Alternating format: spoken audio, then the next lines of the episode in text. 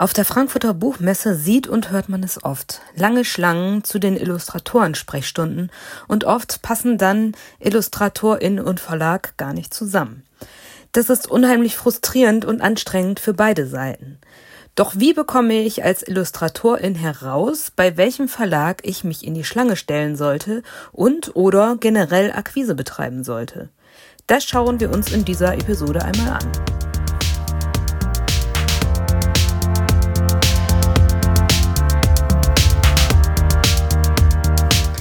Willkommen zum Super Illustration Podcast, dem Podcast, in dem es rund um das Thema Kinderbuchillustration geht.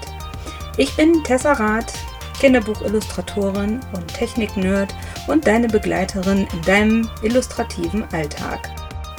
Du bekommst von mir regelmäßig Tipps, Tricks und kreative Impulse aus der Welt der Illustration, die dich inspirieren und dir dein Leben erleichtern.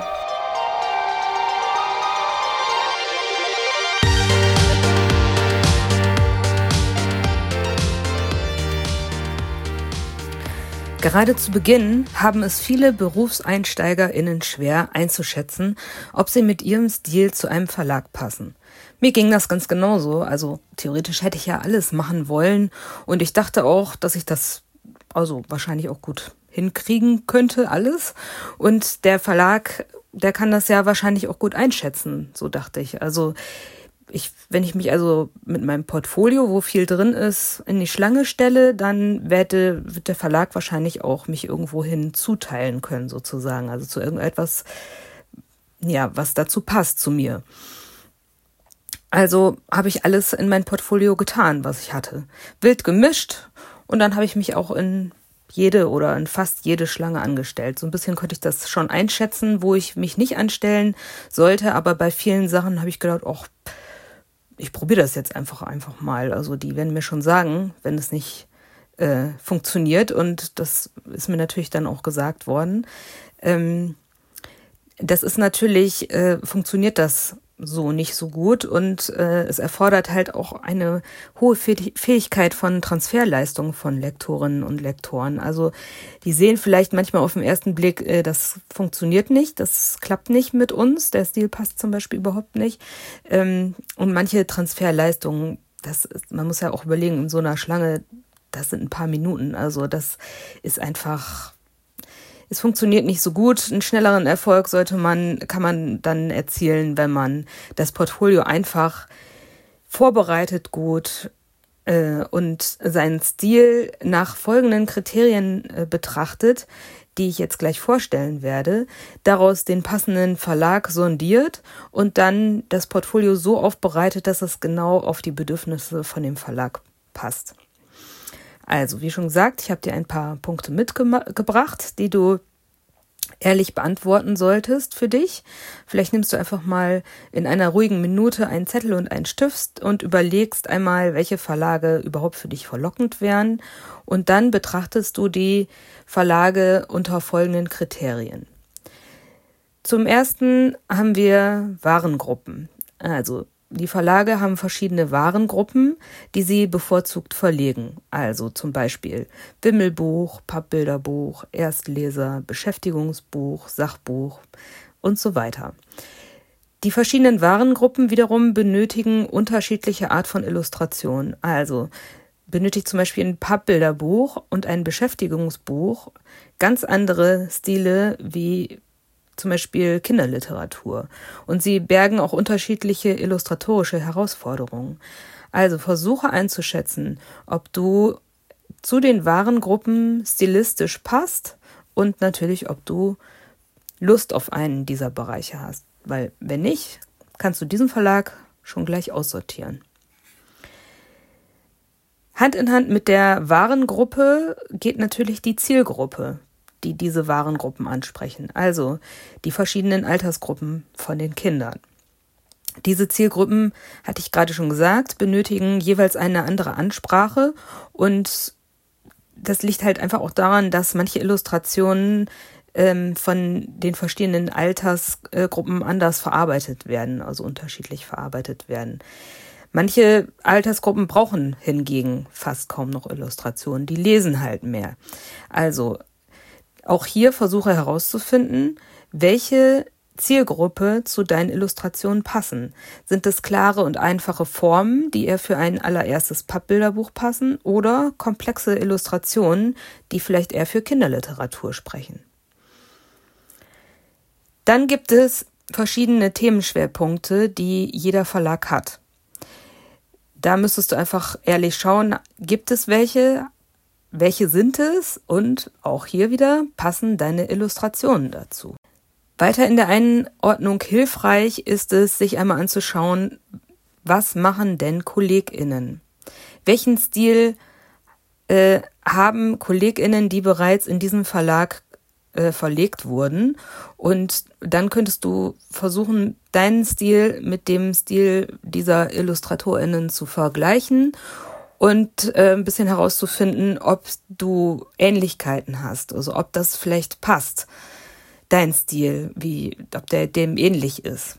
Wenn der überhaupt gar nicht ähnlich ist, also wenn zum Beispiel du einen Manga-Stil hast und alle anderen Bücher und alle IllustratorInnen, die da schon auf den im Verlag verlegt wurden, einen eher niedlichen Stil haben oder keine Ahnung, also ganz anders sind, dann wirst du wahrscheinlich auch dort nicht hinpassen. Dann ist es so, dass äh, jeder Verlag eine bestimmte Nische bedient, natürlich. Also es gibt Verlage, die ähm, zum Beispiel nur Comics verlegen oder Graphic Novels. Okay, da gebe ich jetzt zu, das ist natürlich sehr offensichtlich. Aber es gibt natürlich auch weitere kleinere ähm, Nischen oder halt Bereiche, die so ein Verlag bedient. Also ist es zum Beispiel ein konventioneller Verlag, der eher die breite Masse der Bevölkerung anspricht, oder verlegt der Verlag ähm, vielleicht äh, Bücher, die ausschließlich künstlerisch gestaltet sind, oder vielleicht ähm, hat der Verlag auch ein besonders gesellschaftlich relevantes, äh, eine relevante Ausrichtung auf, auf Themen, die gerade so ähm, relevant für die Gesellschaft sind, jeder Verlag hat auch eine, eine Vorliebe für eine bestimmte Farbwelt. Also eine Farbwelt wäre jetzt ein bisschen zu extrem gesagt, aber du kannst schon sehen, äh, was ist so, wie, wie wird mit Farbe umgegangen in dem Verlag? Also, wenn du es zum Beispiel liebst, in sehr dunklen und schwarzen oder sehr erdigen Farben zu illustrieren, dann passt du vielleicht nicht zu dem Verlag, der ausschließlich in ganz bunten äh, Farben versucht, Kinder anzusprechen. Also da kannst du schon ein bisschen schauen, passe ich dahin.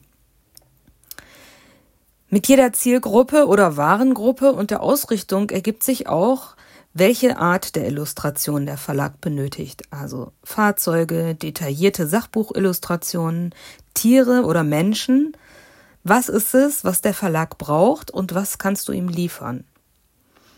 Zu guter Letzt äh, hast du bestimmt einen Lieblingsverlag oder dir sagt ein bestimmter Verlag auch von deinem Bauchgefühl besonders zu. Ähm, das kann natürlich ein super Indikator sein. Oftmals passt das, also oft hat man ein gutes Gefühl dazu, ob das äh, ein passender Verlag für sich selbst sein könnte. Also ob man sich bei diesem Verlag wohlfühlt oder nicht zum Beispiel. Aber Achtung, nur weil du das Programm von dem Verlag besonders toll findest, heißt das nicht zwingend, dass du stilistisch dort gut hinpasst. Also ich zum Beispiel finde künstlerische Verlage total super. Mit meinem Stil bin ich aber gar nicht künstlerisch. Also es ist eher frech und comichaft. Das heißt, ich werde wahrscheinlich, höchstwahrscheinlich in diesen sehr künstlerischen Verlagen nicht äh, veröffentlichen. Das ist einfach, ja, da muss man einfach ehrlich zu sich selbst sein und eine gute Analyse betreiben. Also, du merkst, es greift alles zusammen. Alle Punkte greifen ineinander und es gibt auch sicher Punkte, die man noch äh, ergänzen kann. Wenn du aber ehrlich alles für dich beantwortet hast, wird sich ein Gesamtbild für dich ergeben, wonach du leichter beurteilen kannst, ob du mit deinen Illustrationen zum Verlag passt. Und ja, es gibt immer wieder Ausnahmen, bei denen Illustrator X mit einem frechen Stil vielleicht bei einem Verlag gelandet ist, dem man ihm nicht zugeordnet hätte, zum Beispiel weil er konservativ ist äh, oder Ich weiß es nicht. Irgendwie aus irgendwelchen Gründen denkt man nicht, dass dieser Illustrator da jetzt hingehört eigentlich. Aber dann musst du dabei bedenken, dass es wahrscheinlich dann ein etablierter Kollege ist, der bereits viel veröffentlicht hat und also in anderen Verlagen und wahrscheinlich schon länger auf dem Markt ist und so eine sichere Bank für diesen Verlag ist. Also da wird jetzt nicht ein frecher, besonderer Stil eben mal so ausprobiert, sondern das muss natürlich, ähm, ja, es muss sich natürlich irgendwie lohnen oder die, die Verlage müssen natürlich erstmal wissen, dass es sich auch lohnt, äh, auf diesen Illustrator zu setzen. Das ist jetzt nicht, äh, das ist jetzt kein Schnellschuss oder so. Da wird jetzt nicht einfach äh, so einfach ausprobiert. Also, in der Regel kannst du dich also wirklich dran orientieren, was es an Illustrationsstilen hauptsächlich in dem Verlag, Verlagsprogramm zu finden ist. Zu guter Letzt gibt es noch einen Tipp von Kinderbuchillustratorin Friederika Ablang, die ich auf der Frankfurter Buchmesse gefragt habe, was sie ihrem BerufseinsteigerInnen-Ich empfehlen würde. Ich würde mir selber empfehlen, Korrekturen nicht persönlich zu nehmen, sondern als konstruktive Kritik daran zu lernen, noch mehr zu üben und früher auf Messen zu gehen.